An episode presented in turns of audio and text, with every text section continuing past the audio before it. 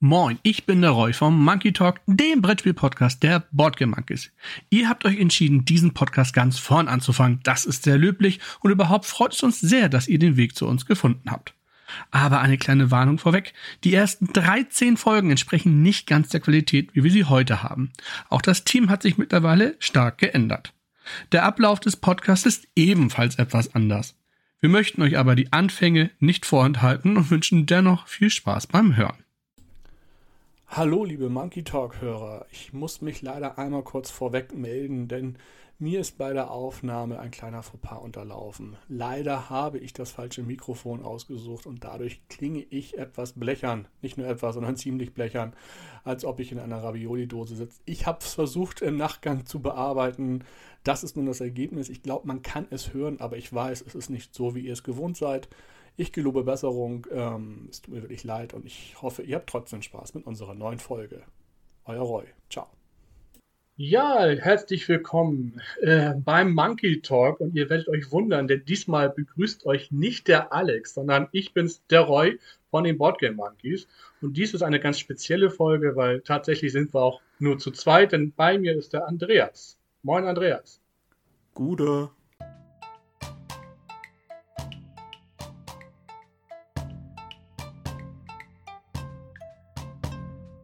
Ja, das war schon die, die Einstiegsrunde für uns. Ähm, spezielle Folge nur wir zwei, weil die anderen können alle nicht. Der Alex, der braucht mal eine kleine Schnitt- und Aufnahmepause. Der Markus, der ist Papa geworden. Die Angelika hat einen neuen Job angefangen. Der Ruben schreibt an seiner äh, Arbeit, glaube ich. Und da blieben nur noch wir zwei. Genau, wir, wir sind sozusagen die Doofen heute. Naja, scheiß die Doofen. Wir machen das Beste draus und deswegen haben wir uns auch ein richtig tolles Thema heute überlegt. Und zwar werden wir in unsere Kindheit gehen. Ja, nicht nur in unsere Kindheit, sondern auch in unsere Jugend und was wir da für Brettspiele gespielt haben. Aber natürlich auch ein kleiner Blick über den Tellerrand hinaus. Was gab es denn neben den Brettspielen? Ja, äh, nicht viel. Normaler. Nein. Bei mir gab es schon einiges neben den Brettspielen. Also kann sagen, ich habe als Kind zwar viel, viel gespielt, auf jeden Fall, aber eben nicht nur mit Brettspielen und auch nicht nur mit mir selbst. So. habe ich das auch wieder das gesagt. Das ist ein, ein, ein Familienpodcast, Roy. Ja, nun, ich habe häufig aber alleine gespielt, wollte ich damit sagen. oh. So. oh. Ja, ich würde sagen, Roy, ähm, wir machen aber erstmal was altbewährtes und zwar, dass wir erstmal schauen, was wir diese Woche so gespielt haben. Was kam denn bei dir auf den Tisch? Bei mir kam die äh, Stonemeyer, Jamie Steckmeyer Neuheit auf den Tisch. Äh, und zwar Red Rising in der Collectors Edition. Ich habe gesehen, du hast es auch. Ja, selbstverständlich. Auch in der Collectors Edition. Weißt du, welche Nummer du hast? Äh, 16.000 etwas, glaube ich, oder so. Okay, ich, ich glaube, da bin ich drüber. Ich bin einer der letzten, glaube ich, gewesen. Ja, auch cool. 19.999 19 oder so. Ja, und ich habe 16.400 irgendwie so in diese Richtung. Ähm, ich habe mir auch extra im, im, Vorwege tatsächlich die Bücher äh, auf mein Kindle geladen und habe auch schon Band 1 gelesen. Ich bin gerade im Band 2. Ähm, und ich muss auch sagen, das ist schon, es ist nicht spielentscheidend bei Red Rising, würde ich jetzt behaupten, aber es ist schon etwas thematisch besser wenn man das äh, ein bisschen kennt. Ne? Also man kann das Spiel sehr gut spielen. Also wer davon noch gar nichts gehört hat, da hat der Jamie sich einfach überlegt, also erstens ist das seine absolute Lieblingsbuchreihe und da wollte er immer schon ein Spiel zu machen und dann hat er halt irgendwann Fantastische Reiche von WizKids gespielt, also Fantasy Rams. Und da hat es dann Klick gemacht bei ihm und hat sich überlegt, das mache ich jetzt mit diesem Thema mehr oder weniger. Ah, das heißt, das ist da wirklich relativ ähnlich zu äh, Fantastic Realms oder? Also ja, ich habe jetzt, wie gesagt, eine, zwei kleine Partien, Probepartien mehr oder weniger gespielt, ohne groß mit Taktik, einfach mal aus dem Bauch heraus. Und es, es hat schon viel von Fantastische Reiche. Ja, also man nimmt Karten auf und legt wieder welche ab und versucht zwischen seinen Handkarten, die man hat, Synergien zu wecken. Das ist dann ganz ähnlich wie bei Fantastische Reiche, wo es dann heißt, die Lampe hat fünf Punkte und mit einer Kerze 15 Punkte. Das ist hier quasi bei fast jeder Karte auch, dass jede äh, Charakterkarte, die es dort gibt, irgendwie Synergien mit anderen Charakteren oder anderen Farben oder dergleichen hat. Nur, dass es dazu jetzt noch ein kleines Spielbrett gibt, wo es auch noch Orte gibt, wo man die hinlegen kann, äh, für die Allgemeinheit quasi und damit dann nochmal Aktionen auslösen kann, wo man dann auf zwei, drei Leisten sich fortbewegen kann, beziehungsweise äh, Rohstoffe sammelt. Und ähm, das hat er sich ein bisschen von Tapestry gefühlt ein bisschen abgeguckt. Also es ist so ein Mischmasch aus Fantasy Realms, äh, Tapestry ein bisschen. Und aber es ist schnell gespielt und ist äh, dieser etwas äh, kennermäßigere Ansatz bei der von, von der fantastische reiche Mechanik, der macht wirklich Spaß. Also es ist halt tatsächlich noch mal eine Stufe höher, weil da wirklich viel Varianz in diesen Zusammenhängen ist. Okay. Ja, bei mir kam es leider bisher noch nicht auf den Tisch. Ich habe im Moment äh, so viel, was ich noch vorher spielen muss. Also Robin Hood will ich noch vorher durchspielen zum Beispiel. Aber was mich schon total überzeugt hat, ähm, ist natürlich, sind natürlich die tollen Komponenten. Also ich weiß jetzt ehrlich gesagt nicht, was in der Collectors Edition anders ist als in der Basisversion, die es im Handel geben wird. Aber in der Collectors Edition diese ganzen ähm, Ressourcen-Cubes, die so ein bisschen wie Terraforming Mars, die Cubes aussehen, so Gold, Silber, Bronze Größe, ja. die Karten, die so einen leichten Holo-Effekt haben. Und äh, ich muss schon sagen, das ist wieder Stonemeyer Games äh, at its best. Ja, auf jeden Fall. Also ich glaube, in der Retail-Version sind quasi die Cubes nicht aus Metall. Die sind ja jetzt in der Collectors Edition richtig schwer. Also das sind ja, ja. keine Plastik-Cubes äh, oder Holzcubes mit, mit Metallbemalung, sondern die sind ja wirklich aus Metall. Ich glaube, das ist halt äh, das äh, Collectors-mäßige. Dann halt die Kartenhalter, die enthalten sind. Ähm, diese Goldfolie auf den goldenen Karten, die fehlt bei den äh, Retail-Versionen. Und ich bin der Meinung, alles, was auch die anderen Marker sind, also hier dieser, dieser, dieses Wappen, was man da, der Sovereign Token wird er da genannt. Ich weiß nicht, wie man das gut übersetzen kann. Ähm, hat aber auch einen spielerischen Anteil, weil der Spieler, der am Ende diesen Marker hat, der kriegt zehn Punkte extra und nur derjenige, der diesen Marker bekommt, darf die äh, darfst du eine eigene Fähigkeit benutzen, die nur derjenige kann. Äh, also der nur, den nur der Spieler dann ausführen kann. Ähm, ich glaube, der ist halt eben dann auch nicht aus Metall, sondern auch aus Pappe oder ich weiß es nicht, Holz. Also er betont okay. ja immer wieder, spielerisch ist das exakt, exakt das gleiche. Es ist halt immer nur so das Shishi drumrum.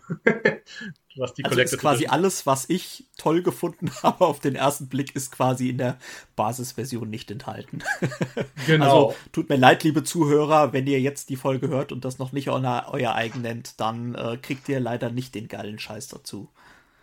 Ja, gut, dafür kostet die Retail-Version auch nur die Hälfte, ne, wenn ich das so richtig gesehen habe. Ich habe das in diversen Online-Shops mal gesehen, in, in deutschen, als Vorbestellartikel, da kostet das nur 30 Euro. Und ich glaube, wir beide haben jetzt so roundabout 60 hingelegt. Ne? Mit allem. Ja, wo, wobei man aber auch sagen muss, tatsächlich, wenn dann in der Basisversion ganz normale Holzcubes dabei sind, besteht das Spiel ja nicht viel mehr als aus einfach Karten und Holzcubes. Da finde ich, sind dann 30 Euro auch angemessen. Ja, also ich sag mal so, dann auch im Vergleich zu Fantastische Reiche ist das ein guter normaler Preis, weil die Kartenanzahl ist ja fast das Doppelte, wenn nicht sogar das Dreifache. Ja, also das ist ja schon, das ist schon deutlich mehr. Der Stapel an Karten ist dort wirklich mega dick. Was natürlich auch ein Nachteil ist ein bisschen, wenn man natürlich Karten hat, die man gerne haben möchte und man sich durch 100 Karten kämpfen muss. Ja, ja, das ist, könnte dann wahrscheinlich ein kleiner Zufallsfaktor äh, mit reinkommen, gehe ich mal von aus. Ja, wobei es gibt halt genug Möglichkeiten, Karten ablegen. Also man, man spielt die Karten ja auch äh, ab, äh, wenn man das wie bei Fantastische Reiche sieht, in die Mitte legen und dann war es das da, ja. Hier ist es halt so, wenn ich eine Karte in die Mitte lege, dann darf ich eine Aktion machen, die auf der Karte draufsteht. Und das ist halt auch nochmal richtig äh, variabel. Also da ist alles möglich. Mit von Karten verschieben, von woanders Karten nehmen, von dem Gegenspieler Karten wegnehmen und, und, und. Also da ist schon einiges drin, was man alles noch lesen und beachten muss. Also die Einstiegshürde ist schon noch mal einen Ticken höher. Ähm, aber ich glaube, wenn man da so richtig im Flow ist mit diesem Spiel, dann macht das richtig Spaß. Also ich bin ganz zufrieden bisher. Hast du es hast zu zweit gespielt oder mit wie vielen ja, Personen? Ja, ja, wenn nur zu zweit aktuell, ja. Okay, also das wäre tatsächlich nämlich auch bei mir so eine Frage. Ich äh, kann im Moment leider auch meistens nur Zweierrunden äh, an den Start bringen und ähm, ja, wenn es gut zu zweit geht, dann probiere ich das auf jeden Fall gerne mal aus die nächsten Tage. Also ich fand es gut, da gibt es eine kleine äh, Anpassung, weil da gibt es so einen Bereich auf dem Brett, wo eine Mehrheit am Ende gewertet wird und da legt man dann halt drei Würfel einer nicht verwendeten Farbe rein damit diese Mehrheitswertung irgendwie dann auch äh, besser greift. Äh, aber ansonsten ist das Spiel genauso gespielt. Also das ging gut und hat Spaß gemacht. Was hast du denn gespielt, Andreas? Ähm, ja, wie in unserer letzten Folge sozusagen schon angedroht, kam bei mir Stardew Valley auf den Tisch. Ah ja. Ähm, ist äh, quasi heiß erwartet bei mir gewesen. Ich als alter, da kommen wir ja schon fast ins Hauptthema rein, quasi als alter Harvest Moon Fan. Ähm, musste ich natürlich das Brettspiel zu Stardew Valley haben, was ja quasi Harvest Moon in grün ist. Und ich muss sagen, ich habe es zwar jetzt nur solo gespielt, ähm, aber mit zwei Charakteren gleichzeitig. Hat wirklich viel Spaß gemacht. Ist sehr, sehr nah an, an quasi Harvest Moon und Stardew Valley von der digitalen Version dran. Das heißt, du findest da eigentlich alles wieder, was du auch in der digitalen Version machen kannst. Und ist sackenschwer vor allen Dingen.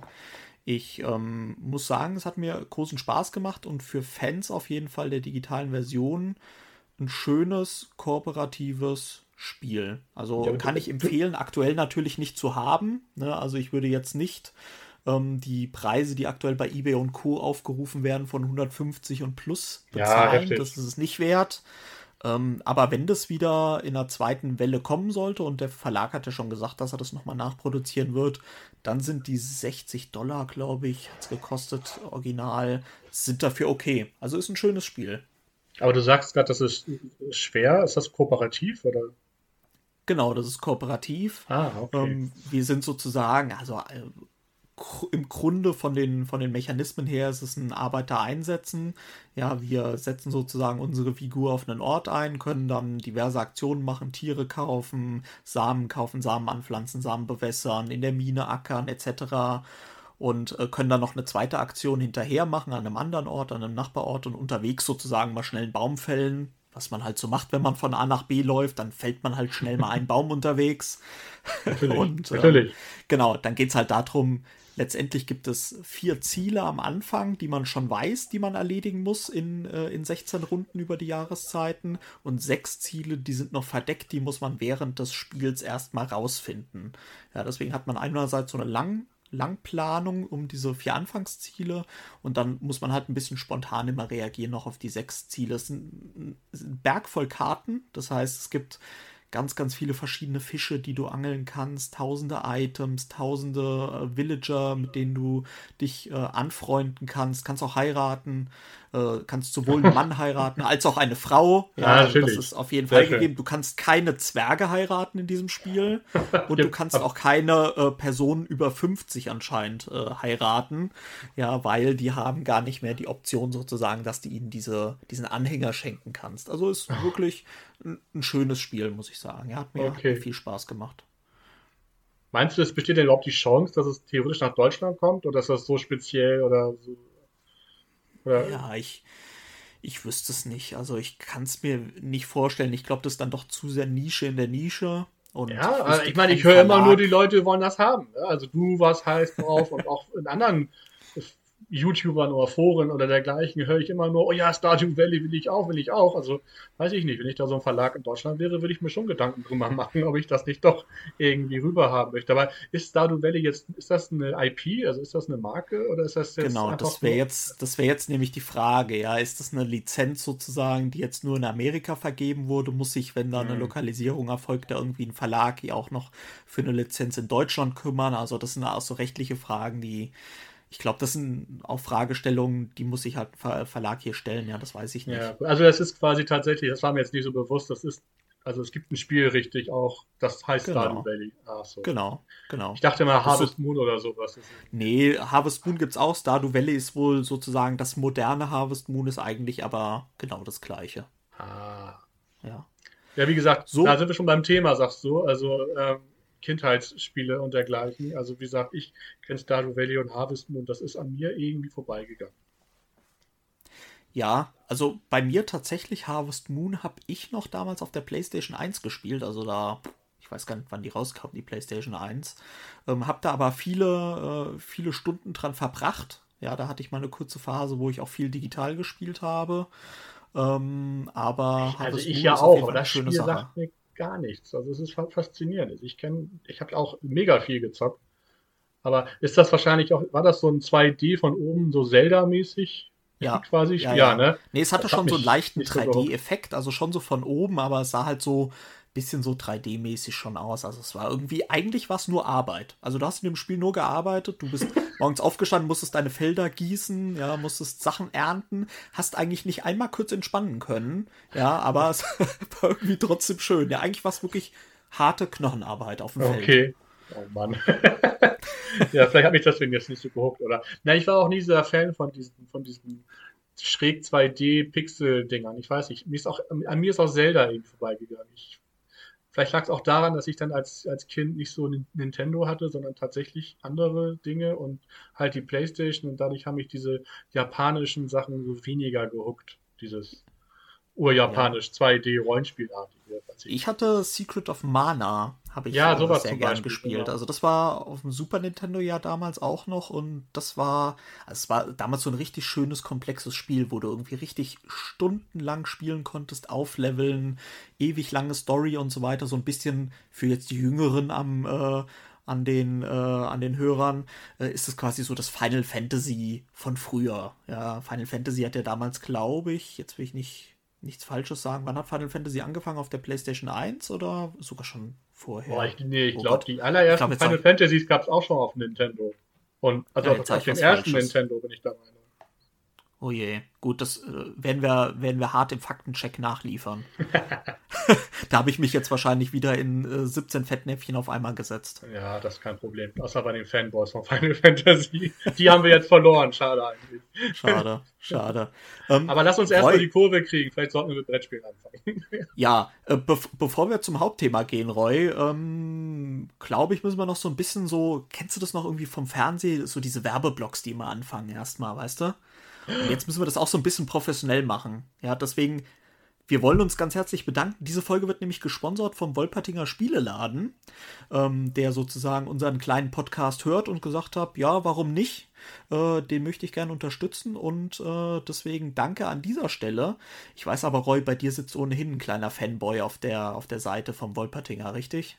Genau, also der gute Dennis, Grüße gehen raus, der ist ähm, super im, im, Social Media Kontakt. Ich komme ja nun mal aus Hamburg, äh, der Laden ist eigentlich ein Gütersloh, aber eine Facebook-Nachricht reicht. Der gute Mann antwortet innerhalb kürzester Zeit, verschickt innerhalb kürzester Zeit. Also es ist unglaublich. Ich weiß nicht, was der für Verbindung mit DHL hat, aber man bestellt und am nächsten Tag ist es meistens da.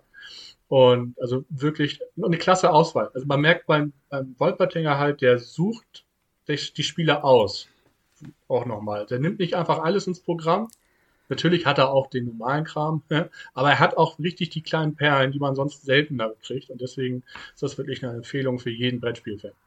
Ja, das stimmt schon. Ich habe schon neulich, habe ich, ähm, kennst du die Iron Clays von Roxley? Ja. Das sind sozusagen die, äh, die Pokerchips, die damals bei Brass bei den Neuauflagen dabei waren. Und die wurde es auch nochmal separat zu verkaufen und waren jahrelang jetzt, glaube ich, ausverkauft, sozusagen in so einer kleinen Extra-Box. Und ähm, der Dennis von Wolpertinger macht ja immer bei Instagram so kleine Daily News sozusagen als kleines Video und sagt dann immer, was er neu reingekriegt hat. Und dann habe ich gesehen, oh, hier die Iron Clays sind da, direkt Nachricht geschickt und äh, sozusagen fast am nächsten Tag habe ich es schon erhalten. Also wirklich, wirklich guter Service. Aber genug der Lorbeeren. Wollen wir jetzt genau. zum eigentlichen Thema übergehen? Wir sind ja keine Werbeveranstaltung. genau. Ja, Roy, ähm, wie bist du denn? Ich habe ja, hab ja schon vorher in unserem Live ge gesehen, dass du dich vorbereitet hast. Ich muss ganz ehrlich sagen, ich habe mich nicht vorbereitet. Was, wie bist du denn vorgegangen? Ja, ich habe mir quasi nur ein paar Fragen überlegt. Ähm, aber ich habe jetzt inhaltlich mich nicht weiter äh, vorbereitet, weil da versuche ich jetzt einfach unseren Flow hier laufen zu lassen. Und ähm, ja, quasi als Einstieg natürlich habe ich überlegt, was, äh, womit hat man angefangen? Ja? Also was waren die allerersten Spiele? War es, wirklich Monopoly? War es Mensch ärger dich nicht? Oder doch schon Hero Quest vielleicht? Ich weiß es nicht. ähm, und, aber erstmal frage ich dich, was war denn dein, deine erste Brettspielerfahrung, an die du dich wirklich bewusst erinnerst? Also ich weiß, dass ich als Kind, sag ich mal, erinnere ich mich so lose an irgendwelche Partien Memory und dergleichen. Viel spannender und viel bewussteres Erlebnis habe ich dann tatsächlich irgendwie ab einem gewissen Alter gehabt, wo wir jedes Spiel des Jahres immer gespielt haben in der Familie. Und zwar mhm. war ähm, mein Bruder, der ist sieben Jahre älter, hat immer ähm, von seinem Patenonkel regelmäßig zu Weihnachten das Spiel des Jahres gekriegt, des Vorgängejahres. Und ähm, das haben wir dann eigentlich ganz klassisch ähm, in der Familie immer wieder gespielt. Also da gab es dann auf Achse, da gab es dann ein Siedler später, äh, da gab es ein Umreifenbreite und da würde ich sagen, war unsere Familie schon sehr spieleaffin. Also da hat meine Mutter hat da viel mitgespielt und dann mit meinem Bruder auch und dann auch mein Vater, wenn er nach Hause kam von der Arbeit. Also da, das sind so die Erinnerungen, ähm, die ich noch so im Kopf habe. Wirklich, ich erinnere mich auch noch Siedler von Katan, das äh, ist ja 95 Spiel des Jahres geworden und ja. ich erinnere mich noch ganz genau an die Szene, als ich im Einkaufszentrum in den Vedes reingegangen bin. Ich glaube, den Laden gibt es heute gar nicht mehr. Oder Bele, Bele hieß der. Bele heißt jetzt, glaube ich, Vedes. Spiele oh Bele. Und Aber nicht in Hamburg, ich sagt mir gar nichts. nee, nee, nee, nee.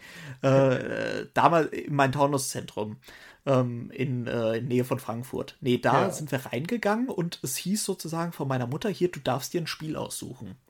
Und ich war damals, äh, 94 gab es das ja, glaube ich, in den Läden, 95 Spiel des Jahres. Das heißt, ich war da sieben Jahre und habe dann irgendwie diese Packung, diese rote Packung mit der aufgehenden Sonne gesehen und wollte das haben. Und das haben wir uns gekauft.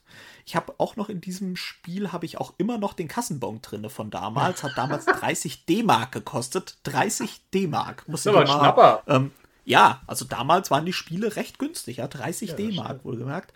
Und äh, das haben wir wirklich rauf und runter gespielt mit allen Erweiterungen. War das, äh, ist ja, sag ich mal so, auch bei vielen die Einstiegsdroge gewesen. Ist das bei dir auch ein Thema gewesen, Siedler? Ah, nee, tatsächlich gar nicht. Ich glaube, meine allererste Siedler von Katan-Erfahrung hatte ich mit meinem besten Freund, aber da waren wir dann, äh, ja, Teenager auf jeden Fall. Also das war schon, da waren wir 12, 13 vielleicht, so in dem Dreh. Nee, bei mir war das halt tatsächlich so. Also meine Familie war nicht so wirklich spieleaffin. Also meine Mutter noch am meisten und mit der erinnere ich mich, dass wir halt Mühle gespielt haben. Viel. Mühle und, und, und Dame und sowas. Aber Schach nicht.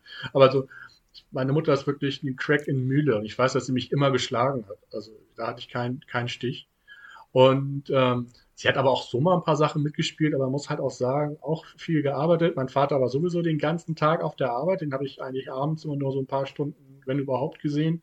Der hat dann meistens nur gegessen und sich dann aufs Sofa gepackt. Zu, äh, äh, also zu Recht, er hat gearbeitet, also das möchte ich nicht äh, anders sagen. Ähm, und deswegen blieb mir aber halt auch nicht viel quasi mit meiner Familie großartig zu spielen. Also nicht, nicht im Kindheitsalter, da war ich dann quasi wirklich der, der sich alleine beschäftigt hat und aber da hatte ich immer schon eine Faszination für diese Schachteln, für die Brettspiele und habe tatsächlich viel auf dem Flohmarkt gekauft und dann einfach alleine für mich ausprobiert und rumprobiert. Mir hat auch, glaube ich, nie einer wirklich Regeln erklärt. Also ich habe dann einfach immer das gemacht, was ich meine, was man damit machen kann. Und da hatte ich zum Beispiel ein Ghostbusters-Spiel, 3D Ghostbusters Haus, so, so, aus Pappe. Ich weiß gar nicht, ob das dann aufgebaut wurde, ob das sich das selbst aufklappte. Vielleicht kennt ein Hörer das von uns, gerne mal in die Kommentare schreiben. ähm, keiner hat verstanden, was man da machen konnte. Ich erinnere mich nur noch, dass es dieses Haus gab und man da rumlaufen konnte äh, und auch so Treppen hoch und dann konnten die runterrutschen und dann kamen Geister und also es war einfach Klingt geil.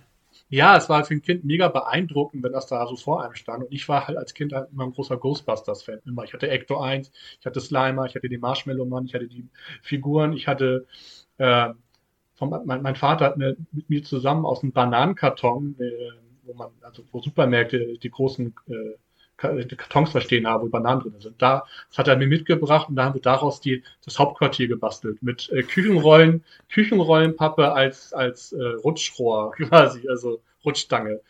Ähm, also mit Ghostbusters, da war ich immer äh, Feuer und Flamme für. Deswegen musste ich damals dann auch dieses Spiel haben, vermute ich mal. Ähm, ja, und ansonsten hatte ich, glaube ich, äh, ich erinnere mich auch an so ein, an so ein komisches Sportspiel oder irgendwie so, so, so Sommerspiele oder sowas.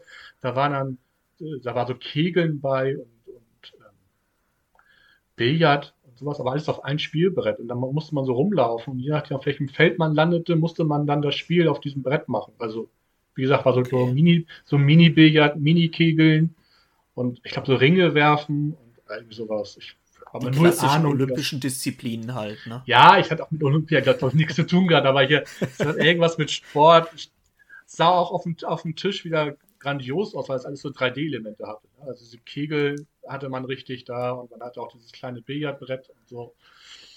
Ähm, und das hatten wir ja schon mal in einem Podcast, äh, Mad. Mad, das Brettspiel. Das haben wir auch. Ich, das, ich, ich dachte, das wäre Alexei gewesen, der da, der da mit Mad diese Erinnerungen verbindet. Ja, genau, der hatte das und äh, ich, ich habe das halt auch gehabt. Und äh, das ist auch ein Spiel gewesen, was wir tatsächlich viel gespielt haben. Äh, ich weiß, ich kann bis heute noch nicht so wirklich Regeln zusammenkriegen. Er hatte ja, Alex hatte ja schon gesagt, dass es so ein bisschen Monopoly-mäßig äh, Satire war. Also ja, man musste irgendwie sein Geld loswerden und äh, Aufgaben erfüllen auf, auf, auf, auf so einem Laufbrett. Also quasi, man hat gewürfelt, ist rumgelaufen und je nachdem, wo man gelandet ist, musste man Aufgaben machen. Es war halt alles auch witzig gemacht. Also heute, ich glaube, das Spiel wird heute immer noch funktionieren, nur mit einem anderen Thema halt, weil keiner mehr was mit Mad anfangen kann. Es hört sich so ein, äh, hört sich so ein bisschen an irgendwie wie Mankomania. Kennst du das noch? Das kenne ich auch, ja. da musst du doch auch irgendwie dein Geld verlieren und genau. läufst auch auf so einem, äh, so einem Brett hin und her und hast dann auch so kleine Minispiele. Ich weiß noch, das war eins meiner, meiner liebsten Spiele als Kind. Das wollte nur nie jemand mit mir spielen, weil es halt einfach kein gutes Spiel war. Aber da musstest du auch irgendwie im Pferderennen, im Casino. Stimmt, ja, ja, ja, ja. Und, ich, äh, und das war alles so richtig so, so kleine, auch so mit 3D-Dingern. Also irgendwie gefühlt war doch jedes Spiel in der, in der Kindheit irgendwas mit 3D. Also riesige ja. Pappdinger, die du aufbaust, die dann halt auch immer kaputt gegangen sind durch viele Oder Klippen Plastik. und so weiter. genau. Naja, also Mankomania hatte ich, glaube ich, auch. Und zwar halt als Flohmarktkauf. Also ich habe mir, wie gesagt, später immer Dinge auf dem Flohmarkt gekauft. Ich hatte dann auch Spiel des Lebens, Mankomania, also die Klassiker irgendwie. Und hast du schon mitbekommen, dass tatsächlich im Sommer gibt es eine Neuauflage von Mankomania? Was? Huch. Okay, das habe ich echt der nicht mitgekriegt. Der Buchverlag hat sich die Rechte an Mankomania gesichert. Okay. Und krass. wird das dann eine 1 zu 1 äh, wieder äh, Neuauflage oder wird es da auch, sag so mal, eine Anpassung geben? Es sieht so aus wie früher von dem Bild, was ich gesehen habe. Also weiß ich nicht, ob sie vielleicht ein paar Aufgaben geändert haben. Ich, so und die Teil habe ich nicht recherchiert. Ich habe das irgendwie, ich glaube, zufällig tatsächlich vorgestern gesehen, als eine, eine Hochverlagsdame in einem Interview war und da wurde der Katalog fürs ganze Jahr durchgeblättert und da war so eine Seite für Mankomania tatsächlich und ich war so, what? Krass, also da. Ja, ich finde aber tatsächlich, dass Retro wirklich jetzt wieder auch in der Brettspielbranche in ist gefühlt, weil hast du vielleicht auch gesehen, dass Ravensburger äh, die äh, Jubiläumsausgabe von Sagaland rausbringt, die dann wieder genauso aussieht wie die Erstausgabe von Sagaland. Oh Gott, wie will man das? Weil, ja, also ich finde es tatsächlich, es hat irgendwie fast schon wieder einen Charme, dass ich überlegt habe, ob ich es mir mal hole, weil äh, es gab zwischendrin ja jetzt immer, sag ich mal, Neuauflagen von Sagaland, wo dann irgendwie so ein bisschen überzeichneter Comic-Märchen-Look war, der mir überhaupt nicht gefallen hat. Und Sagaland, finde ich, ist auch irgendwie so ein Spiel, was äh, so irgendwie so einen alten Charme hat. Und ich habe ja schon mal geliebäugelt, irgendwie mir mal jedes Spiel des Jahres irgendwie zu kaufen und das irgendwie in der Sammlung zu haben. Hm. Ja, also ich, ich, ich mir sagt Sagaland was, ich habe das nie gespielt. Das ist doch quasi mit so ein bisschen Memory-Effekt, wo man sich merken muss, was unter den Bäumen ist, oder? Oder verwechselt genau, das mit? Genau, du läufst effektiv ja so genau weiß ich die Regeln auch nicht mehr. Was ein bisschen der Hingucker ist, sind halt diese 3D-Bäume, diese 3D-Tannen mhm. in diesem Märchenwald. Und wenn du da dran vorbeigehst, ist unten auf diesen Bäumen quasi ein Symbol drauf und du musst, glaube ich, immer die zwei gleichen oder so finden oder musst irgendwie ein Symbol finden, was du dann wieder zur Prinzessin in der Burg bringst und äh, ist oh eigentlich Gott. ein Laufspiel, ist, äh, sag ich mal, wahrscheinlich spielerisch heutzutage Schmutz, ja, würde der Digger sagen, ja. ja. Aber ähm, irgendwie, sag ich mal, hat das, hat das so einen Charme. Das ist so schlecht schon fast wieder, dass es wahrscheinlich irgendwie schon wieder cool wäre. Ja, also ich, ich würde es auch mal mitprobieren, glaube ich, aber ich habe da keine aktiven Erinnerungen dran. Aber ich finde, du hast recht, dieser Retro-Kram äh, kommt wieder bei, bei uns, weil hier im Real, äh, da steht jetzt schon seit mehreren Wochen das Original, oder ist das Original, eine Auflage wieder von dem 1979 Star Wars Spiel, was es damals gab. Von von Kenner, glaube ich, noch unterstützt oder auch Hasbro oder ich weiß es nicht. Also da ist dann auch so eine so ein, so ein Viertel Todesstern auf dem Spielbrett mit Pappstandies. Okay. Und, und man, also das sieht wirklich gruselig optisch aus. Und hier, das steht jetzt im Real eins zu eins, wie es früher aussah. Also das Cover ist original, selbst die Rückseite ist wie früher. Und jetzt als Anreiz, dass das Leute auch kaufen, ist da noch eine Star Wars Figur mit drin. So, so eine Actionfigur. Aber die war früher, glaube ich, nicht mit dabei. Und äh, da liebäugel ich aktuell immer noch mit, weil jetzt haben sie es auch gerade noch reduziert und ich mir letztens schon überlegt habe, naja, also für so 15 Euro kann man den Kram mal mitnehmen, schon aus nostalgischen Gründen, auch wenn ich das Spiel nicht kenne. Also ich sag mal so. Ja, also ich denke, manche alte Spiele unterschätzt man auch. Vieles ist natürlich heutzutage Müll, aber ich hatte vor einem Jahr oder so, hatte ich mal wieder mit wirklich einer Spielerunde Hase und Igel gespielt. Und ähm, Hase und Igel ist ja lass mich nicht lügen, eins, das erste Spiel des Jahres, glaube ich. Ne? Ja. Ähm, und äh, ist wirklich schon sehr, sehr alt und irgendwie hat das noch Spaß gemacht, weil du hast da schon irgendwie, du musst da ja ein bisschen rechnen, du musst genau gucken, wie du dich taktisch, sag ich mal, im Rennen verhältst gegenüber den anderen. Ähm, klar, ein, zwei Schwächen hat es natürlich, aber irgendwie war das wieder war nicht so schlecht. Also man konnte es noch spielen. Und zum Beispiel auch Elfenland oder sowas ist jetzt ist ja auch so ein Klassiker, sag ich mal. Ähm, auch also Katar ist, ja häufig gescholten, aber es funktioniert, also in der richtigen Runde funktioniert ein Katan immer. Also ich würde jetzt nie, das nie als mein Lieblingsspiel bezeichnen, aber ich merke es halt an Kollegen und, und Verwandten und so, die haben das alle, die lieben das. Und ich habe es halt zu wenig gespielt, um wirklich zu sagen, dass es Schmutz ist. Also ich verstehe die Kritikpunkte, die man mir bisher so gesagt hat, aber und verstehe auch eben, wenn, das ist so ein bisschen der Monopoly-Effekt, nenne ich das immer. Wenn du Mitspieler hast, die das Spielprinzip boykottieren, dann ist das Spiel leider auch dahin. Also wenn bei Monopoly keiner mit dir die Straßen handelt, so wie bei Kahn, wenn, äh, Katan, wenn da keiner mit dir die Wolle handelt, dann bist du halt auf verlorenen Posten höchstwahrscheinlich. Ja. Ähm, dann geht auch der Spiel, Spielspaß flöten. Aber wenn man das ordentlich spielt, dann kann man damit ja schöne Stunden verbringen, keine Frage.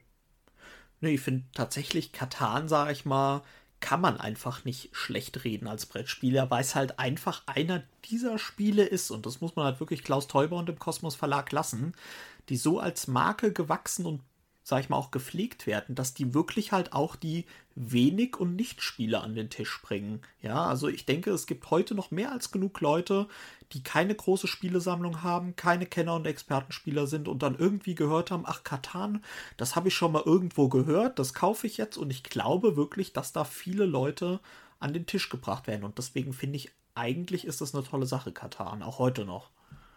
Ja, auf jeden Fall. Also wie gesagt, mein Hauptspieler, also mein bester Freund, der heißt auch Andreas übrigens, Grüße, ähm, der hat auch, der hat Katan auch noch und der hat sich, ich weiß noch, als wir das allererste Mal zusammen auf der Spiel waren, ich, ich bin ja ein Spätgänger, also ich war 2017 oder 18 das erste Mal auf der Spiel erst und ähm, da hat er sich dann bei so einem Gebrauchtstand, also der Händlerstand, hat er sich noch eine alte 5, 6 Spieler Erweiterung in Holz gekauft.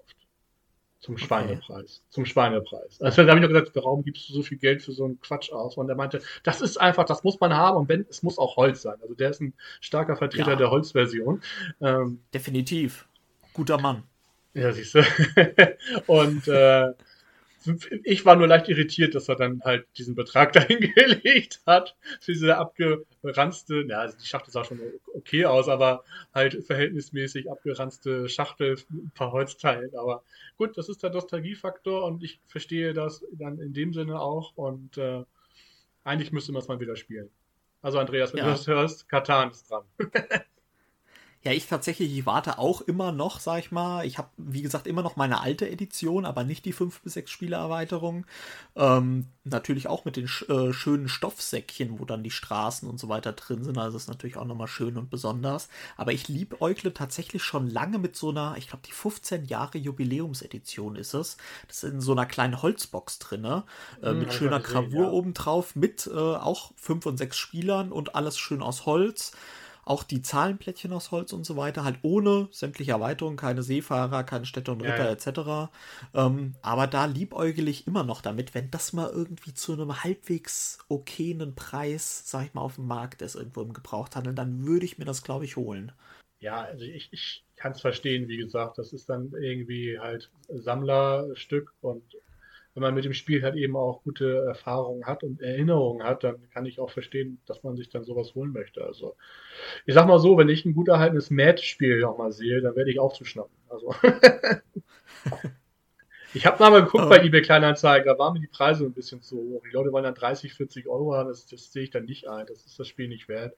Aber so einen 5er oder 10er würde ich es doch glatt mitnehmen ich kann mir tatsächlich vorstellen, dass äh, so ein Matchspiel bestimmt auch auf dem Flohmarkt oder so mal verramscht wird. Ja, bestimmt, genau. Also wenn Flohmärkte wieder gehen, dann werde ich dann, also werde ich auch mal eine Runde drehen. Ich glaube, mein einziger Flohmarktkauf, den, seitdem ich wieder das starke Sammeln angefangen habe mit Brettspielen, war bisher nur ohne Furcht und Adel.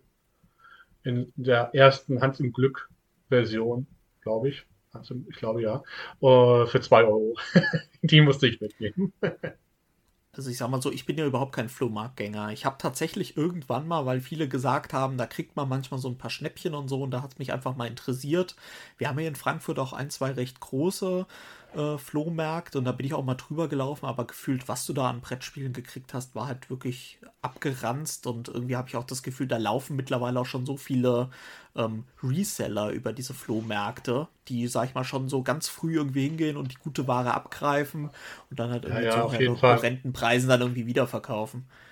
Auf jeden Fall. Also da muss man Glück haben am Ende. Also ähm, und Geduld haben. Also es ist auch nicht so, dass man hat, auch heute gehe ich auf den Flohmarkt und dann wird es auf jeden Fall irgendwo was geben, sondern immer mal wieder gehen, immer wieder gucken und irgendwann hat man mal Glück, dass da ein Stapel ist, wo irgendwas bei ist, wo man sich denkt, oh cool, das nimmt man mit und der Verkäufer auch vielleicht nicht gerade die Ahnung hat, beziehungsweise froh ist einfach, wenn es weg ist. Dann kann man mal ein ja. Schnäppchen machen. Ähm, in, Vor äh, in, Vorbereitung, ich mache mal ein bisschen weiter, in Vorbereitung für unsere Sendung heute habe ich mir tatsächlich auch noch mal zwei Spiele rausgesucht, mhm. ähm, die ich gerne noch mal kurz vorstellen würde und meine Erinnerungen damit teilen würde. Äh, und mich würde vor allen Dingen interessieren, also ich sag mal, ich haue erstmal einen raus, ob du auch damit Erinnerungen verbindest. Oh und zwar ist das einmal bei mir Herr der Ringe in äh, der Rainer Knizia Edition damals erschienen beim Kosmos Verlag. Das ist das erste kooperative Spiel. Also es ist irgendwie für mich in so eine Phase gefallen, wo ich glaube ich zu wenig Brettspiele gespielt habe und ähm, deswegen sagt mir das nicht. Ich habe das jetzt immer mal wieder irgendwo gesehen und ich muss sagen, ich konnte mit diesem, was ich da gesehen habe, nicht viel anfangen. Aber ja. vielleicht kannst du mir jetzt auf die auf die Sprünge helfen. Was ist denn jetzt? Also, also okay, das erste kooperative Haken. Ja, also es war wirklich, äh, das erste Kooperative, es ist ein Herr der Ringe-Spiel, was aber nicht die Filmlizenzen hat, sondern die Buchlizenzen. Und ähm, die Zeichnungen sind durchgängig, würde ich sagen, speziell. Ich finde es schön, aber es gibt sicherlich auch Leute, die sagen, die sind potthässlich. So ein bisschen ähm, der Ines-Effekt quasi. genau, ja. Ines, wunder, wunderhübsches Spiel, ja. Kann ich überhaupt nicht verstehen, wenn man das hässlich findet. Nee, ähm, Herr der Ringe, das von Rainer Knizia, ähm, ist ein kooperatives Spiel und man muss quasi die komplette Reise von Bre über Lothlorien, über Fangorn, durch Moria, ähm, Helms Klamm wobei bis nach Mordor schaffen, als die Hobbits sozusagen, ja. und den Ring natürlich dann im Schicksalsberg ähm, versenken. Und ähm, unser Gegenspieler ist sozusagen mit Sauron die dunkle Bedrohung, der quasi immer auf einer Lebenspunktanzeige quasi gegenüber von uns startet und immer näher auf uns zukommt und wir, wenn wir Leben verlieren, auf ihn zurücken. Und wenn er uns irgendwann mal alle erreicht hat, dann sind wir tot und haben verloren. Ähm, grundsätzlich ein sehr, sehr schwieriges kooperatives Spiel, wo es auch zahlreiche Erweiterungen gibt. Also wenn ihr ähm, das Spiel euch holen wollt, holt euch auf jeden Fall die erste Erweiterung, die Feinde-Erweiterung, weil die bringt neue Orte hinzu, nämlich mit Fangorn und Bre.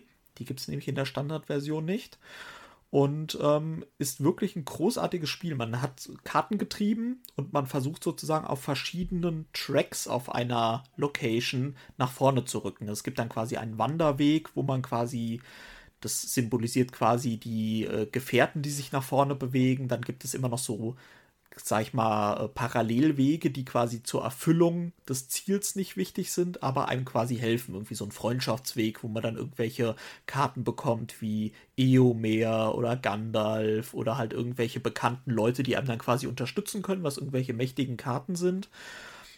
Ja, okay. Und es ist ein ziemlich sackenschweres Spiel, wo ich aber sehr schöne Erinnerungen mit verbinde, weil es damals eins meiner wenigen Spiele war, die ich in meiner ersten Spielerunde hatte und wir haben das wirklich rauf und runter gespielt, weil einfach die Sammlung noch sehr, sehr klein war. Und äh, wir haben das dann am Ende so gemacht, am Ende hast du dann auch immer einen Score gehabt. Also wenn du es erfolgreich geschafft hast, gab es irgendeine Punktzahl. Und mhm. am Ende haben wir es dann wirklich immer nur noch versucht, sozusagen den Highscore zu knacken. Ja, also uns war okay. so, wir haben quasi immer riskiert, dass wir komplett verlieren einfach immer mit der Bedingung, nee, wir müssen das jetzt riskieren, damit wir Chancen auf den Highscore haben. Und das war immer so ein tolles Gefühl, wenn du dann wirklich irgendwie diesen Highscore, wo du dachtest, der ist unerreichbar, wenn du den mal geknackt hast. Also ich will nicht lügen, ich habe es ja damals nicht getrackt, aber wir haben das Spiel bestimmt über 100 Mal gespielt. Boah. Und davon, davon kann ich wirklich nur träumen, das heute mal bei einem Spiel wieder äh, so viel Zeit zu haben. Aber es gab damals halt nichts anderes also äh, in meiner ja, Spielesammlung muss halt sagen, es sieht wirklich, also nicht nur, nicht nur die, die Schachtel, die Schachtel geht ja sogar noch. Ich finde aber, was, was da jetzt hinten, ich gucke gerade die Schachtelrückseite, das Spielbrett und dergleichen ist schon gewöhnungsbedürftig. Also, das sieht schon, naja, also liebe Leute, liebe Hörer, guckt auch mal nebenbei. Ich, das sind gefühlt irgendwie zwei, drei Leisten und Karten, was ich hier so sehe. Ähm, aber gut, wenn Spaß ja. macht, dann bringt Spaß. Ne? Also ja, ob, ist, optisch, ähm, optisch sage ich mal, ist es, sage ich mal, nicht der Höhepunkt und es ist auch nicht unbedingt so thematisch. Es ist halt ein reiner Knizia-Spiel. aber für ein reiner Knizia-Spiel ist das äußerst thematisch. Und klar, natürlich verbinde ich da jetzt auch viele nostalgische Erinnerungen mit, aber ich habe mir tatsächlich mal überlegt, vielleicht holst du es mal wieder raus und haust es einfach nochmal auf den Tisch. Einfach mal gucken, wie es gealtert ist. Und, und der, der aktuelle Run sieht genauso aus oder haben die irgendwas geändert? Weißt du das? Ja, die haben, die haben jetzt eine Jubiläumsausgabe rausgebracht, ja. Ähm, die haben eine Menge geändert, nämlich von der Optik her, also vom Spielerischen nicht. Ähm, die haben es meiner Meinung nach ein bisschen schlechter gemacht. Ähm, haben die Karten ein bisschen dunkler gestaltet, was ich nicht so schön finde, weil dadurch die Symbole schlechter hervorschauen und die Symbole haben sie ein bisschen geändert. Die sehen zwar jetzt detaillierter aus und ein bisschen thematischer, aber heben sich auch nicht mehr so von der Karte ab, sodass ich es eigentlich eher unglücklich finde. Also wenn ihr die Möglichkeit habt, euch die alte Version irgendwie bei eBay Kleinanzeigen oder auf dem Flohmarkt zu schießen, dann holt euch lieber die, anstatt dass ihr jetzt 40, 50 Euro für die Neuauflage ausgebt. Also das ist wirklich so ein Flohmarkttitel, glaube ich. Was irgendwie wahrscheinlich viele Leute im Schrank haben und beim nächsten Ausräumen sich denken, okay, jetzt kann es weg. Also weißt du, das war damals noch eine Zeit, die erste Erweiterung hat ja, wie gesagt, zwei neue Locations hinzugebracht. Und du hast dann mit der äh, Erweiterung, musstest du diese Locations per durchsichtigem Sticker auf das Hauptspielbrett äh, kleben. Ach du Scheiße. Das heißt, ich saß damals mit schwitzigen Händen und zitternd, damit quasi dieser Sticker ja nicht irgendwie verrutscht und irgendwie perfekt aufgeklebt ist. Also, das ist, das ist sowieso Mist, liebe, liebe Verlage. Hört auf mit Aufklebern im Brettspielen. Ich hasse Miebel ja, bekleben, Holzscheiben bekleben oder irgend sowas. Das ist, also, tut mir leid, da habe ich keine Freude daran. Ta tatsächlich, wo du gerade sagst, äh, Brett, äh, Boards bekleben, da habe ich eine kleine Anekdote. Und zwar gibt es das Brettspiel Police Precinct. Ähm, das ist quasi das kooperatives po äh, Polizeispiel. Und da gibt es auf dem äh, Spielbrett einen Kompass der spielentscheidend ist, weil auf manchen Karten steht, der Gangster flüchtet Richtung Osten zwei Straßen oder Richtung Norden, Richtung Westen. Und da haben die wirklich auf dem Spielbrett Osten und Westen vertauscht auf dem Kompass. und die haben dann, nachdem ihnen das quasi aufgefallen ist, nachdem die Spiele produziert wurden, Aufkleber äh, bereitgestellt, kostenlos, damit du diesen Kompass korrigieren konntest. Also es war quasi so ein Running Gag dann auch immer in den Regelforen. Äh, er flieht Richtung Osten. Euer Osten oder das richtige Osten? Liebe Hörer, ne? nie ohne Seife waschen, ganz einfach. hier, hier lernt man noch was fürs Leben. Aber ja, Roy, hast also, du, hast du auch so, so eins, zwei Titel, wo du sagst, okay, hey, damit verbinde ich äh, irgendwie besondere Erinnerungen? Ja, ich, ich überlege das die ganze Zeit schon irgendwie und ähm, also wirklich als kleines Kind verschwimmt das irgendwie so ein bisschen, weil da habe ich gefühlt immer viele, viele Dinge angerissen, was ich schon erwähnt hatte, halt so ein bisschen. Also da Mankomania, Spiel des Lebens und äh, dergleichen. Und ähm, dann eher schon mehr im Teenager-Bereich muss ich dann springen. Ähm, habe ich halt beste Erinnerung und das spiele ich heute noch gerne, ist Wizard tatsächlich. Also Damit verbinde ich wirklich viele Familienabende mit Wizard. Und gar nicht in meiner Familie. Ich bin ja mit meiner Frau sehr früh zusammengekommen. Wir beide waren 15. Ähm, beziehungsweise, Sandkastenliebe sozusagen. Ja, ich war 16 beziehungsweise schon dann und sie war noch 15, aber deswegen sage ich schon, ist ja schon fast erwachsen, aber spät Teenager. Es war legal auf jeden Fall. Ja, und ähm, da und ihr, ihre Familie, die hat zu jedem Geburtstag, zu jedem Weihnachten und äh, was es auch für Feiertage und Veranstaltungen gab quasi, da wurde abends eigentlich immer äh, ein Spiel rausgeholt und meistens so eine kleinen Geschichten. Und da war es dann häufig halt Wizard. Und da ist, das spiele ich heute noch gerne. Also, tolles Spiel, glaube ich, muss ich nichts zu sagen. Wir müssen Stiche vorhersagen und dann äh, versuchen, diese auch zu erhalten oder anderen Leuten das zu versauen. Und da gab es schon so manchen Familienstreit abends, warum man dem einen das weggenommen hat und nicht dem anderen und dergleichen. Also da gab es hitzige Diskussionen und man sich rechtfertigen musste, warum äh, man nun wen angegriffen hat und wen nicht. Ähm, damit verbinde ich auf alle Fälle äh, äh, viele Erinnerungen und auch mit Freunden später. Ich habe das dann überall mitgenommen. Das war eine kleine Schachtel, ich habe das versucht, jedem anzudrehen. Und selbst auf dem Junggesellenabschied, also, äh, unser Freundeskreis ist immer weggefahren ins Ausland übers Wochenende.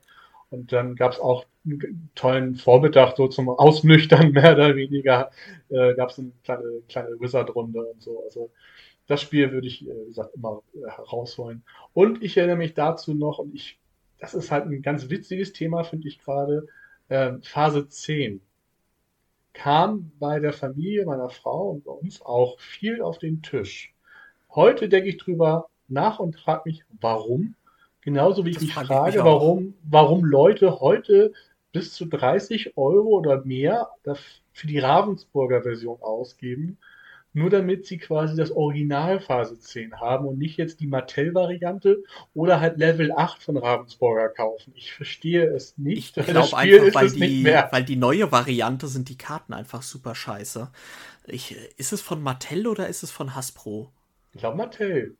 Ja, aber ich glaube, ich habe mal irgendwie gelesen, dass die Karten einfach irgendwie total äh, gummiartig sind und irgendwie total schlimm sind in der Hand. Ja, die Ravensburger Version ist auch nicht geiler. Also ich weiß auch noch, dass man sich doch, da gab es so eine Karte, womit man anzeigen konnte, in welchem Level man ist. Und da hat man dann mit einem Cuttermesser oder mit einer Schere durch den Schlitz reingemacht. Also wir haben das so gemacht. Ich glaube, das sollte man auch. Und dann hat man die, da hat man dann diese Levelkarte so reingeschoben und konnte sich dann anzeigen, in welchem Level man gerade ist. Also wer damit nichts anfangen kann, liebe Leute, es ist äh, auch nicht groß erwähnenswert eigentlich. Man hat Aufgaben, die man erfüllen muss, wie, ich weiß es gar nicht, eine, eine Straße erfüllen oder bestimmte Farben, glaube ich. Ne? Was waren denn die Aufgaben da? Also, ich habe das nie gespielt, ehrlich gesagt. Man musste immer Karten ablegen und aufnehmen und versuchen, da diese Sachen zu erfüllen, die auf dieser Karte stand. Und äh, das halt zehnmal, bis man Level 10, dann Phase 10 geschafft hat. Es zog sich ellenlang, weil sobald einer ein Level geschafft hat, dann war die Runde zu Ende. Und das Problem war halt, wenn ich in Level 4 bin, und meine Mitspieler alle Level 1 und einer schafft dann Level 1, dann ist die Runde vorbei, auch wenn ich kurz davor war, Level 4 zu schaffen. Dann fange ich danach, dann fange ich danach wieder von vorne an. Also die Phase 10 Spiele zogen sich Stunden. Noch schlimmer übrigens das Brettspiel von Phase 10. Habe ich tatsächlich. Das ja auch ein Würfelspiel, ne? Das kann sein. Das kenne ich leider nicht. Ich kenn, wir hatten das Brettspiel, das haben wir einmal gespielt, nie wieder. Das habe ich quasi fast wie neu verkauft und fast, also ich glaube, höher als also als der Preis, den ich bezahlt habe. Ich habe es neu gekauft. Ich habe das gebraucht äh, zum höheren Preis verkauft, weil das da jetzt aktuell immer noch diesen Phase 10 Hype gibt. Ich habe dafür fast 40 Euro gekriegt. Ich frage mich, Alter, warum? Also das Spiel ist wirklich schlecht. Also es ist einfach lang. Also und schlecht und lang. Also beides. Und das Brettspiel ist noch schlimmer. Also es macht, es ist, ich glaube, da muss man, das hat schon fast Star Wars Rebellion Züge oder Twilight Imperium gefühlt. Also ähm, Gut, da, das dann habe ich ja nichts verpasst. Also das nein, das Brettspiel was, was völlig an mir vorübergegangen ist. Nee, das Brettspiel, also man musste auch nur auf diesem Brett da so, so einen Kreis entlang laufen. Ich weiß gar nicht mehr, wozu, dieser, wozu dieses Brett gut war. Also es war schon ähnlich, dass man diese Aufgaben erfüllen musste, aber halt irgendwie mit Hilfe von diesen Feldern auf dem Brett und äh, nee. Leute, Schmutz. nochmal, um das nochmal so zu sagen gefühlt ist aber auch, wenn wir über alte Spiele sprechen, sind nicht nur alle mit riesigen 3D-Effekten, sondern sind doch irgendwie alles irgendwie Laufspiele. Ne? Also irgendwie hat ja. alles irgendwie ein Brett, wo du mit einem W6 irgendwie langlaufen musst und dann passiert irgendwas. Ähm, so ganz nebenbei fällt mir gerade spannend, äh, ich merke schon hier, wir könnten einfach eine Doppelfolge machen, mir fallen so viele alte Dinge ein. ähm, kennst du noch ein Spiel, was ich nie bekommen habe, was ich immer haben wollte, wo es immer diese Fernsehwerbung gab? Ähm, mit dem Knettrauben, die man irgendwie zermatschen musste. Oh, ja, ja warte, ja. Bravo Traube. Bravo Traube, richtig. Genau, da sagst, da du, auch, da sagst diese... du generell was. Also das Thema ja, also... hatte ich mir auch aufgeschrieben mit Werbung als Kind. Es gab so viele Spiele, die ich haben wollte und nie bekommen habe. Oh. Ja, ja. Ich weiß gar nicht warum. Wahrscheinlich, weil ich dann einfach andere Dinge gewünscht habe, aber ich weiß nicht. Du, du sagst Bravo Traube ich habe halt immer die Werbung vor Auge von Atlantis. Oh. Mit dieser Seeschlange ja. und diese Kinder aufgeregt um diesen, diese Insel sitzen, mit diesen Plastikteilen, glaube ich auch. Und das hat mich als Kind so fasziniert. Ich hätte es so gern gehabt und ich weiß bis heute nicht, warum ich das nicht bekommen habe. Also, ich, Ja, das, das, aber gefühlt ist auch immer auf diesen Boxen war dann ja auch immer klassisch auf der Rückseite diese Familie drauf, die irgendwie völlig abstrus irgendwie fasziniert um diesen Spieletisch rumgesessen haben und irgendwie völlig, völlig schlecht ja, nachgestellt. Eine Schachtel habe ich davon. Ich, das ist das einzige alte Spiel, was ich noch habe. Das ist Don Pepe von MB, glaube ich. Ja, oder Parker. Oh Gott. Egal. Parker, glaube ich dann doch. Ähm, Mafia-Spiel und da ist hinten auch noch die Familie um den Tisch drauf, die das völlig freudig äh, auf dem Tisch liegen hat. Aber das Spiel ist tatsächlich ganz witzig. Das habe ich halt auch deswegen behalten, weil es auch bis heute noch ganz gut funktioniert. Also jeder verkörpert eine Mafia-Familie, die sich an so einen großen, runden, äh, ovalen Tisch setzt. Und das ist auch die erste Phase von dem Spiel, dass jeder nach, also jeder darf eine Figur irgendwo platzieren. Das sind so Plätzchen, äh, Plättchen, die man an diesen Tisch setzt. Und das macht jeder halt einer und dann geht es immer wieder rum, bis jeder alle seine Familienmitglieder gesetzt hat. Und dann gibt es halt verschiedene. Es gibt den Messer Joe, es gibt den, den Pistolen Pepe oder so ähnlich und den Oberboss quasi. Und dann gibt es halt auch bestimmte Plätze auf den, an, an dem Tisch. Also dann gab es den Platz mit der Kasse. Und nur der an der Kasse sitzt, der konnte auch Geld kassieren. Und dann gab es Plätze mit so, mit so einem Stadtplan.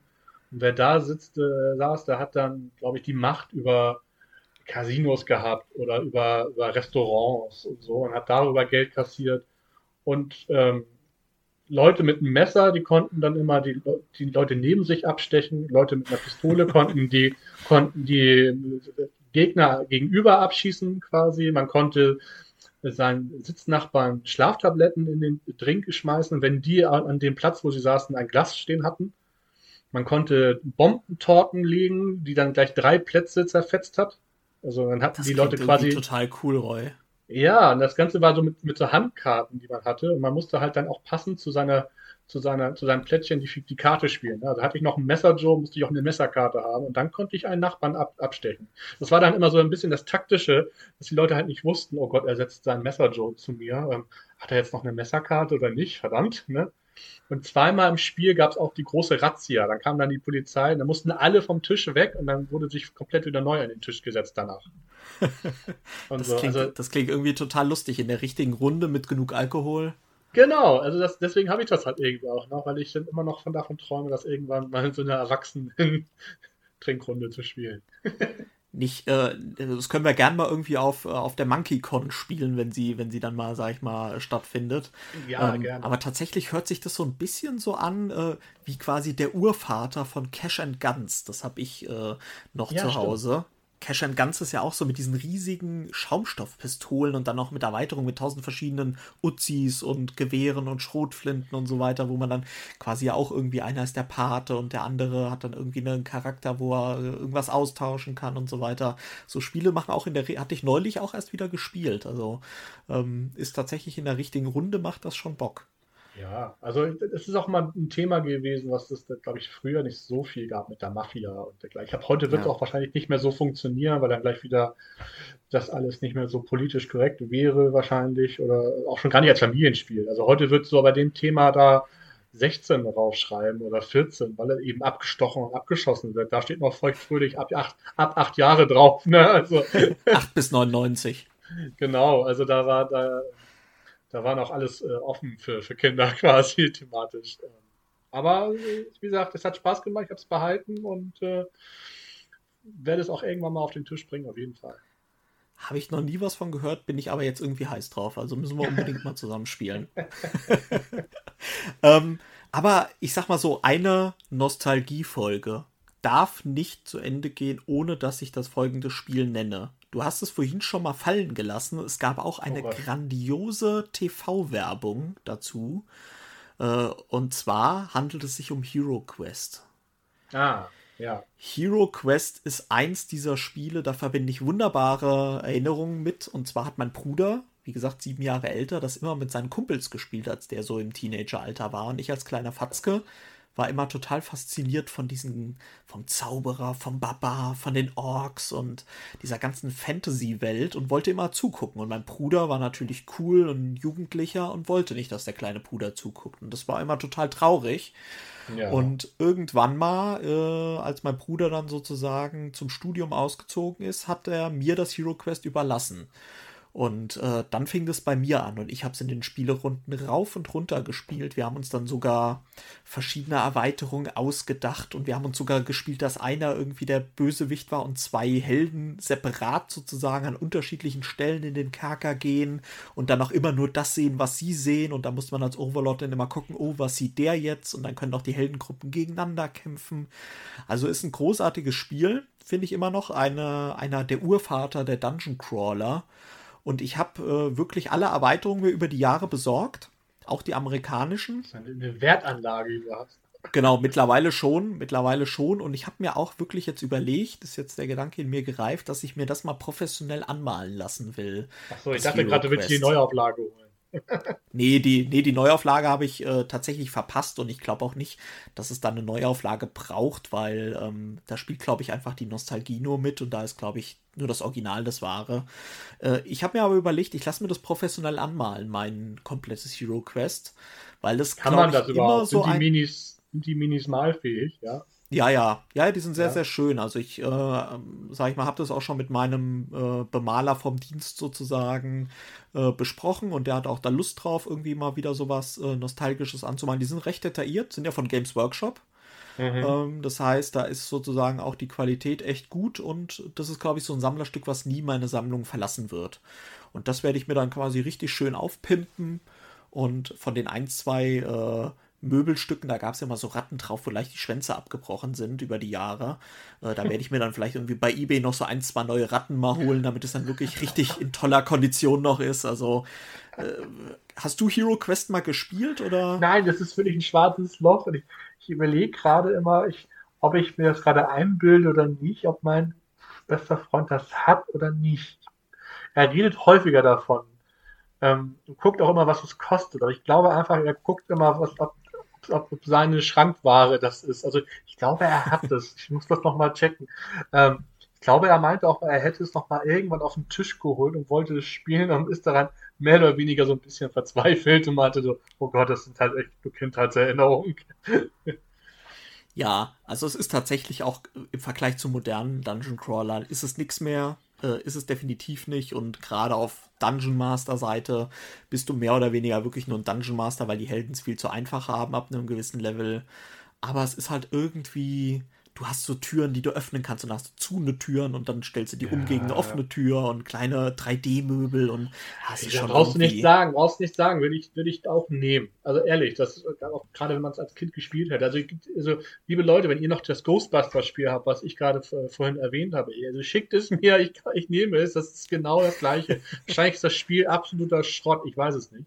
Aber einfach aus der Kindheitserinnerung raus würde ich das auch sofort nehmen. Ich kann das total verstehen, dass man sagt, das äh, will man dann behalten und haben und, und auch ja. irgendwie dann auch sich pimpen, weil das ist einfach, ja, eine Herzensangelegenheit. Also da gibt es ja so einige Dinge, die man aus der Kindheit, glaube ich, gerne behalten möchte äh, oder wiederhaben möchte. Und man mittlerweile traurig ist, dass man wahrscheinlich das an irgendwelchen Cousinen, Cousins oder Flohmärkten oder dergleichen abgegeben hat und sich heute in den Hintern beißt. Das stimmt. Da, das äh, würde quasi nochmal Stoff für eine zweite Folge geben. Auf jeden Aber Fall. kennst du eigentlich, weil du sagst äh, Ghostbusters-Fan, kennst du eigentlich das neuere, Go also neu ist auch nicht mehr, ist bestimmt fünf Jahre alt oder so, Ghostbusters-Spiel? Auch so ein Also ich Miniaturenspiel. Gibt sogar zwei, weiß ne? Ja, Ich habe das immer mal wieder, als ich angefangen habe, wieder vor zwei, drei, äh, nee, mehr, ist ja schon mehr jetzt, vier, fünf Jahre, ähm, mit dem Brettspiel wieder intensiv beschäftigt habe, bin ich darüber mal gestolpert. Also, dass es das gibt. Aber es ist, äh, ist sehr schwer daran zu kommen, zumindest damals. Ich hab's natürlich. schwer. Ich hab's Natürlich. natürlich. Aber ich habe auch jetzt nichts Grandioses davon gehört, das mich dazu Nee. gebracht hätte, es mir nachträglich doch noch zu organisieren. irgendwie. Ist es auch nicht. Der einzige Grund, Schade warum ich es tatsächlich noch in meiner Sammlung habe, ist, weil es halt einfach äh, die, sag ich mal, die Erinnerungen halt sind. Also du hast halt wirklich auch diesen, ähm, diesen riesigen, wie heißt der, der Donut Man oder wie heißt der? Marshmallow Man. Oh. Der Marshmallow Man, genau, ja. Den hast du da quasi auch wirklich ein, eine riesige Miniatur von dem und du hast dann natürlich auch alle Geister sind auch so ein bisschen durchsichtig von den Miniaturen. Ähm, es basiert Geil. ja, sag ich mal, nicht auf den Filmen, sondern auf der Comic-Lizenz auch die, die Grafiken bei dem Spiel. Und du hast auch, sag ich mal, das, äh, das Auto quasi hast du, was das dann alte, sozusagen alte rumfährt. Comic oder das neue der neue Comic? Habe zwei Comics. Uh, so so Ja. genau bin ich, sag ich mal, auch Das nicht im das- Thema drin, aber Das ist aber das Witzige. Ne? Also Ghostbusters ist ursprünglich ja wirklich der Film. Ja? Die Comics, die es danach gab, basieren auf dem Film. das ist Okay. nicht andersrum. Also sonst ist es ja immer, es gibt erst Comics oder Comicbücher oder Zeichentrick und danach gibt es einen Film. Hier war das tatsächlich andersrum. Es gab erst die Kinofilme und auf, basierend auf denen wurde dann erst der, die Comicserie konzipiert. Das ist ja spannend. Deswegen wie sehen wie war's rum bei, bei den Ninja Turtles? Was war da zuerst? Die Serie oder die Comics? das ist eine gute Frage. Ich würde jetzt auf die Comics tippen in dem Fall, aber wissen tue ich das nicht. Weil Ninja Turtles übrigens hab ich ein auch. sehr schönes Oh. Spiel. Da gibt es auch, sag ich mal, ein schönes Spiel von den Ninja Turtles. Shadows of the Past ist ein, ist ein schönes Spiel, auch ein schöner Mechanismus, ist- ein bisschen unterschätzt. Das ist doch auch, auch erst zwei, drei Jahre alt oder so, ne? Ja, ich glaube drei, vier eher, aber es hat einen schönen Mechanismus, nämlich einen schönen kooperativen Mechanismus. Ähm, aber Ninja Turtles war, sag ich mal, eher bei mir äh, präsent als Ghostbusters Ja, als Kind. also- ich hatte auch damals die Actionfiguren von den, von den Turtles.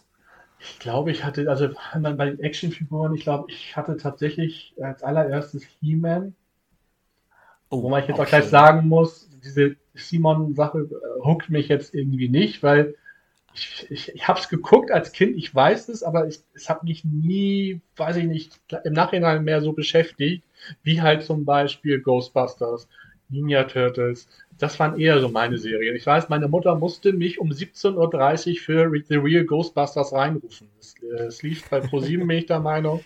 Sie musste, wenn ich auf, im Garten war oder auf der Wiese, konnten wir Fußball spielen bei uns, da musste sie rauskommen und mich rufen. Wenn sie das nicht gemacht hat, oha, dann war aber Holland in Not, das sage ich euch. Also da Holland in Not. Was ist das Ja. denn für ein Spruch? Ich kenne nur, da ist Polen offen.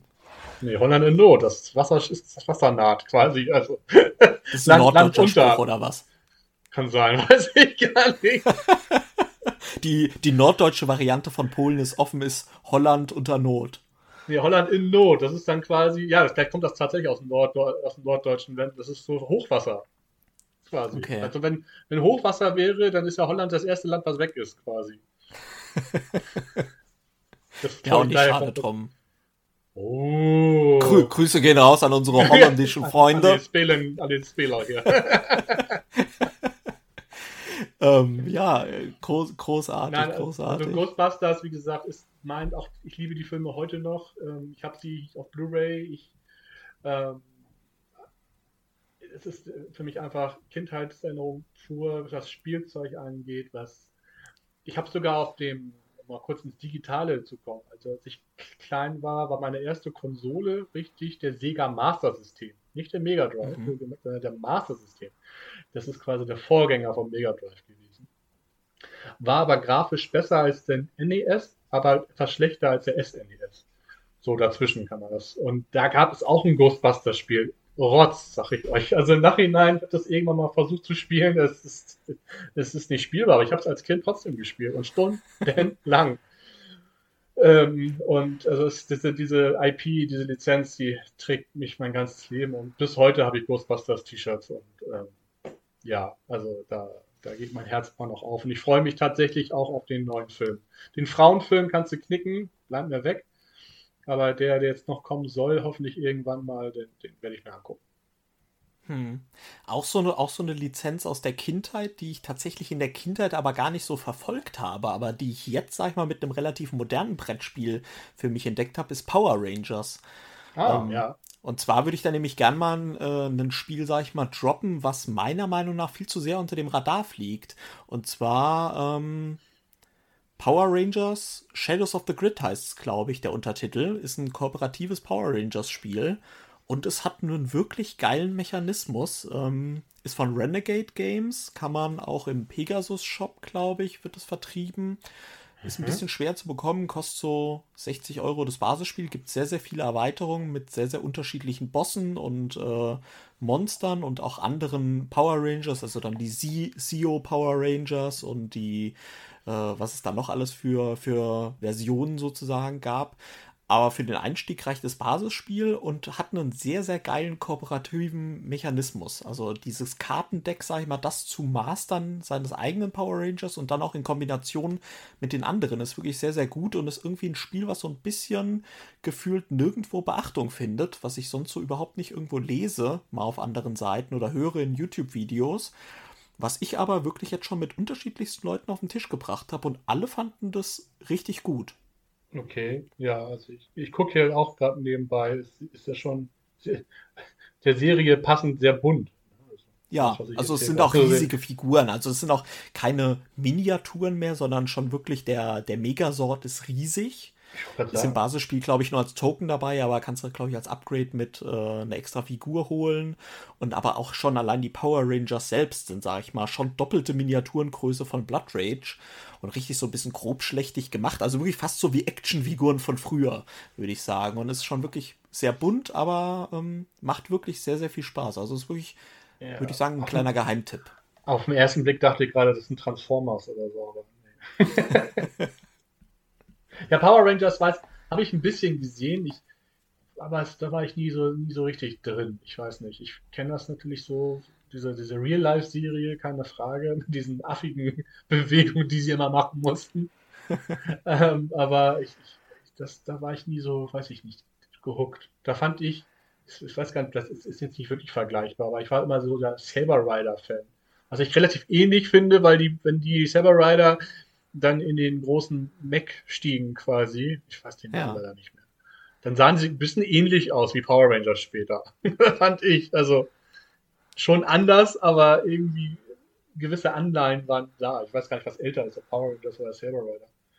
Ähm, ich weiß auch nicht. Schrei schreib, ich würde sagen, wenn wir jetzt hier bei YouTube wären, würde ich sagen, schreibt es in die Kommentare. Aber beim Podcast schreibt es irgendwie. Äh, die gibt es auch bei Nachricht YouTube rein. übrigens. Da könnt ihr es auch in die Kommentare schreiben. Ihr müsst nicht da hören, aber schreibt es da in die Kommentare. Aber ein Sailor Rider Spiel, das wäre noch was. Oh, da würde ich, da würde ich, glaube ich. Ich, ich glaube, es kommt irgendwie alles. Ja, wenn, wenn das allein schon, dass jetzt das, ähm, das He-Man-Brettspiel kommt, sowohl bei Simon als auch bei Archon Studios ist es, glaube ich, das mhm. andere. Die Lizenz für Europa. Da bin ich tatsächlich sehr gespannt drauf. Aber ich glaube, es kommt alles mit der Zeit. Also. Ich bin ein guter Dinge. Ich warte noch so ein bisschen auf ein Indiana Jones Spiel, tatsächlich. Ja. Fortune and Glory ist ja so ein bisschen äh, Indiana Jones ohne Lizenz. Auch da spielt man ja wirklich auch gegen Nazis und sowas in dem einen ja, Szenario, ja. die versuchen Artefakte zu holen. Also ist schon sehr, sehr angelehnt an Indiana Jones. Aber es gibt zwar Indiana Jones Spiele, so auch so ein bisschen äh, Roll-and-Move Spiele und richtig schlechte. Aber ich will, ich will ein lizenziertes Indiana Jones Spiel. Also man könnte ja als Grundbasis Arnak nehmen, aber man müsste noch so ein bisschen was dazu packen. Also mehr, mehr Kampf in dem Sinne, weniger Monster. Ja. Also statt der Monster müsste man dann halt eben Nazi-Schergen dahin platzieren oder dergleichen. Und dann ist man ja relativ nah dran. Also eine trashige Version von Arnak, dann wäre man so, ja. das wäre schon so eine. Man könnte, ein bisschen mit Witz könnten, irgendwie noch. Die könnten ja quasi eine Erweiterung machen die Indiana Jones Erweiterung für Arnak. Dann haust du halt alle Monster weg und ersetzt die mit der Erweiterung. Ja. Also es ist irgendwie, da, da müssen da müssen natürlich auch irgendwie lustige Karten kommen. Irgendwie eine Karte, das gehört in ein Museum oder so, nimm zwei Artefakte und nimm eine Wunde oder sowas. Oder ich hasse Schlangen, äh, irgend sowas. Da müssen natürlich auch irgendwie so Punlines irgendwie drin sein. Ja, das stimmt, auf jeden Fall. Wobei es gibt ja auch ein Spiel, das. Äh, LCG-Spiel. Ja. es war ein Geldgrab wieder, aber so Arkham Horror, aber mit Indiana Jones Thema, könnte ich mir auch gut vorstellen. Ja, es, es gibt ja tatsächlich, die nutzen, glaube ich, sogar den Font von Indiana Jones, also die Schriftart. Ähm, gibt eine Spielereihe, die hat aber, glaube ich, nur zwei Spiele damals erlebt, die Adventurers. Und da gibt es zwei, einmal Temple of the Chuck und okay. einmal irgendwas mit einer Pyramide. Ist ein super Spiel, auch heute noch, mit auch 3D-Elementen, wo so quasi so eine Kugel hinter einem herläuft wie Indiana Jones, wo du irgendwelche Hieroglyphen gucken musst und auf irgendwelche Plättchen treten musst, damit du nicht in, die, in den Abgrund fällst. Zum Beispiel Jehova wird in einem, im Hebräischen mit einem I geschrieben. Ja, äh, kleine Anspielung auf Indiana Jones. Und dann auch irgendwie in so einem kleinen Fluss weiterschwimmen muss. Das ist eigentlich Indiana Jones nur wieder mit einem anderen Thema, aber gleicher Schriftart. Also es gibt so viele. Warum macht es denn keiner offiziell? Das ist so ein bisschen wie Nemesis dann halt. Ne? Also wo man dann Alien eigentlich wirklich eins zu eins verarbeitet hat, aber man nennt es nicht Alien. Ne? Ja, also es ist tatsächlich sogar besser als das offizielle Alien vs. Predator Spiel. Das hatte ich, äh, hatte ich auch mal gespielt. Ganz schlimm. Also ich mag das Legendary Encounters Alien. Das ist, äh, das ist eine schöne Umsetzung, also auch ein schöner Deckbilder. Ich, ich mag die Mechanik mit dem, diesem Lüftungsschacht und wie das Alien sich durch diese, diese Kartenreihe arbeiten muss, um dich anzugreifen, weil so die Chance hat, das vorher abzuwehren. Aber klar, so ein richtig geiles Spiel halt wie Nemesis, noch mit Originalthemen Thema hätte auch was. Aber wie gesagt, das du auch Indiana Jones halt auch was. Also man könnte ja auch so diese Zombies-Geschichte auch mit Indiana Jones machen. Also nicht, nicht mit der Mechanik eins zu eins, aber so von der Tischpräsenz quasi, dass man ja. da irgendwie auch so, so, so, eine Fläche hat, wo man was finden muss und dann kommen halt Nazis oder irgendwas anderes. Ja, was ich auf jeden Fall noch haben will, wo wir gerade bei Lizenzen sind, die man umgesetzt haben möchte, ist ein Super Mario Kart Spiel. Das war nämlich auch ja, das verstehe ich überhaupt nicht. Ne? damals auf dem nicht. SNES. Und äh, da gebe ich jetzt mal einen kleinen Hinweis für die, die es noch nicht kennen. Es gibt, äh, es gibt ja das Super Mario Monopoly. Das ist auch tatsächlich, hat nicht viel mit Monopoly zu tun. Da gibt es aber wunderschöne kleine Mario Kart-Miniaturen vorbemalt. Also Bowser, Mario, Luigi, Toad etc., Donkey Kong. Und es gibt das Brettspiel Rush and Bash. Das hat mir bis vor kurzem auch nichts gesagt. Ist auch von, einer, von einem kleinen Verlag. Das ist quasi Mario Kart ohne Lizenz. Also man schießt auch mit Gegenständen und so weiter. Und es gibt mittlerweile auch da schon bei Boardgame Geek verschiedene Mods, die quasi Mario Kart Karten dann auch gemacht haben. Und dann kannst du dir natürlich wunderbar, so habe ich es auch gemacht, von diesem äh, Mario Kart Monopoly die ganzen Figuren holen. Die gibt es auch in kleinen Plistern sozusagen, noch extra ein paar Figuren. Und kannst dann Rush and Bash dir kaufen für 20, 30 Euro und halt diesen Mod ausdrucken lassen bei, bei irgendeinem professionellen Printer. Und dann hast du quasi dein offizielles Mario Kart Spiel. Ich habe es tatsächlich noch nicht gespielt, ähm, will ich aber auch jetzt mal in meinem Urlaub angehen. Aber jetzt trotzdem, also richtig mit Lizenz und allem. Warum macht das keiner? Warum hat Wer ist eigentlich der Verlag hinter Monopoly? Oh Gott, das ist Hasbro, ne? Hasbro, ja. Ja. Also, ist das scheiße, Entschuldigung, dass, dass dann Hasbro sich diese Rechte an Nintendo gesichert hat und nicht irgendwie ein anderer schöner Verlag, der wirklich nette Dinge machen kann. Also nicht nur Mario Kart, die ganze Mario-Lizenz könntest du doch wunderbar verarbeiten. Also es gibt ja, ja. auch, du könntest Geschicklichkeitsspiele machen, du könntest so eine Art Dungeon Crawler tatsächlich machen. Du könntest auch Kartenspiele machen. Dieses Thema gibt so viel her und äh, es ist echt schade. Also es ist wirklich, also auch klar, über Mario Kart brauchen wir nicht reden. Also das ist so offensichtlich eigentlich irgendwie. Und es wäre dann schon cooler, wenn man wirklich dann, keine Ahnung, einen Würfel und eine Karte hat mit der blauen Schildkröte. Ah, fuck und so. Mhm. Also das, oder mit der, mit diesen dieser Riesenpatrone da, die dann über alle hinwegfliegt und dergleichen. Das, das, ja, das, das war geil, schon Mario Kart, was nicht mehr das Original ist. Für mich gibt es nur ein Mario Kart und das ist auf dem Super Nintendo. Da gibt es nur grüne und rote Panzer, äh, die Banane, einen Stern. Ja, verstehe ich, aber ich, ich glaube, die meisten haben dann, also ich, die Krönung aller Karts-Spiele war dann aber trotzdem das 64er, oder? Komm. Das, das, war, das war mir tatsächlich irgendwie zu hektisch weil ich habe da irgendwie auch Probleme zu sehen, wo es lang ging. Also tatsächlich war das für mich irgendwie, weiß nicht, das habe ich irgendwie nicht also mehr wir, so ganz. Wir haben da häufig das mit den Ballons abschießen gespielt. Also ah ja, genau, das gab es aber auch auf dem Super Nintendo, diesen Battle Mode. Ah. Wie sieht das? Den Super Nintendo habe ich nicht so viel gespielt. Also generell Super Nintendo äh, hatte, hatten Freunde immer von mir und äh, ich hatte selbst keine. Ähm, wie gesagt, ich hatte eigentlich nur den, den Master-System und äh, das, das Master-System. Da war dann Sonic angesagt und Alex Kid im Miracle World. Leute, bis heute noch eins meiner absoluten Lieblings-2D Jump and Runs. Vergisst Mario. Alex Kid in Miracle World. Das ist der Shit. Bis heute habe ich, bis ich diese Melodie im Ohr, die da immer dudelte. Und wenn ich die nur an, ich musste die ersten drei, vier Töne ansummen. Meine Schwester macht sofort mit, weil sie da genauso viele Stunden dran ver äh, ver verloren Mach hat. Mach doch mal. Mach doch jetzt mal. Ja.